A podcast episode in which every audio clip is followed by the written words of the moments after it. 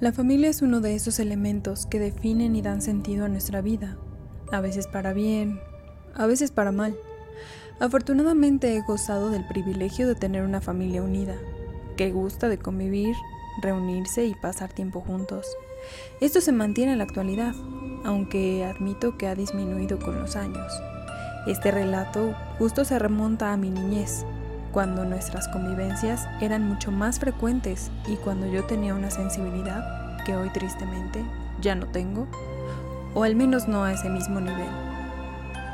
Tenía seis años y recién había ingresado a la primaria. En esas épocas, el lugar predilecto para reunirnos en familia era la casa de mi abuela materna.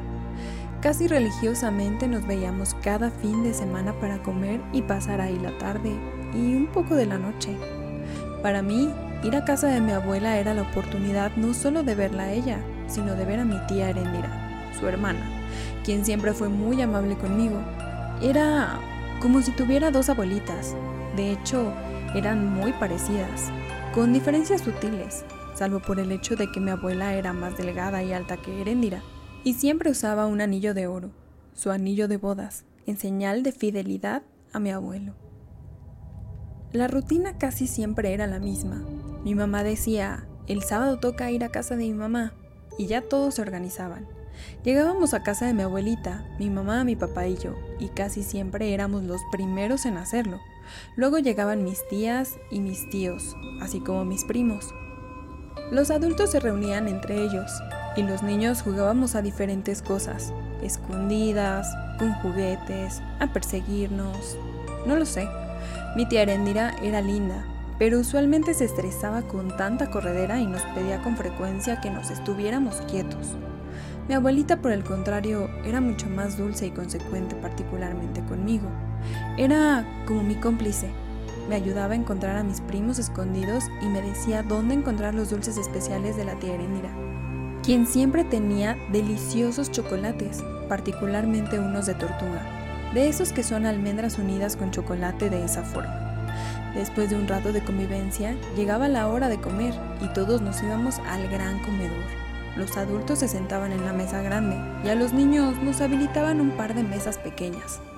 Mi abuelita siempre se sentaba a la cabecera, por ser la mayor de las hermanas, decía ella, y en general era tímida y reservada, en la plática de la comida y en la sobremesa, Usualmente solo escuchaba la plática de todos y me sonreía cuando yo volteaba a mirarla. Le molestaba mucho que la gente no terminara su plato. Algo que todos en Latinoamérica podemos entender de nuestras madres y abuelas, y se ponía de muy mal humor si la comida llegaba a enfriarse. Muchas veces, cuando los demás adultos ya habían terminado de comer, ella y la tía Erendira se quedaban en la mesa sentadas, mientras los demás recogían y lavaban los platos. Después de la comida mi abuelita se subía a su recámara y ya no volvía a salir. Si acaso yo quería verla, tenía que subir para estar con ella, lo que yo hacía con mucha frecuencia. En un día cualquiera, estaba yo haciendo una de mis tareas, la clásica donde te dejan dibujar a tu familia en diferentes entornos. Yo decidí dibujar una de estas reuniones familiares e incluí en mi dibujo a mi mamá, a mi papá, a mis tíos, a la tía Erendira y a mi abuelita en la cabecera del comedor. Cuando mi mamá revisó el dibujo me dijo, ¿quién es esta persona que dibujaste en la cabecera?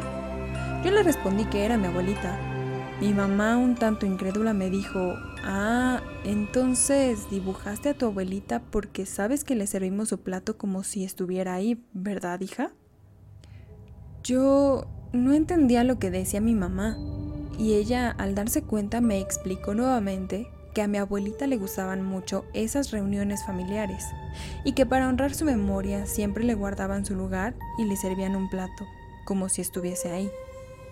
Yo le dije, no mami, mi abuelita siempre está ahí, de hecho yo hablo y juego con ella.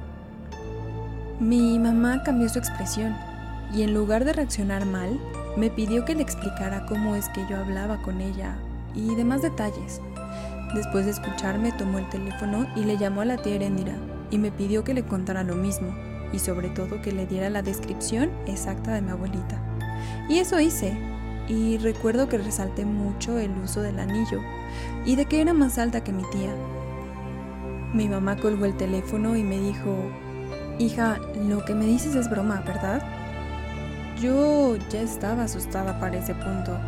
No sabía si estaba haciendo algo malo, pero le confirmé que no, y hasta le dije cosas que yo había conversado con mi abuelita, como que la muñeca favorita de mi mamá cuando era niña se llamaba Victoria, dato que nunca me había confirmado mi mamá antes. Respirando profundo, mi mamá comenzó a contarme una historia. Mi abuelita había muerto unos meses antes de que yo naciera. Murió en esa misma casa con la tía Erendira, quien la heredó y siguió viviendo ahí. Nunca me contó de ella, así que tampoco me contó sobre mi abuelo. Y creo que yo fui de esas niñas raras que jamás hizo la pregunta sobre sus abuelos. Pues hasta donde tengo memoria, yo siempre vi a mi abuelita cuando íbamos a su casa, por lo que la conversación nunca se presentó para que yo tuviera esos detalles. Para ella también era innecesario, pues siempre había un asiento vacío en el comedor, el asiento de mi abuelita, y asumió que yo había inferido que mi abuelita simplemente ya no estaba.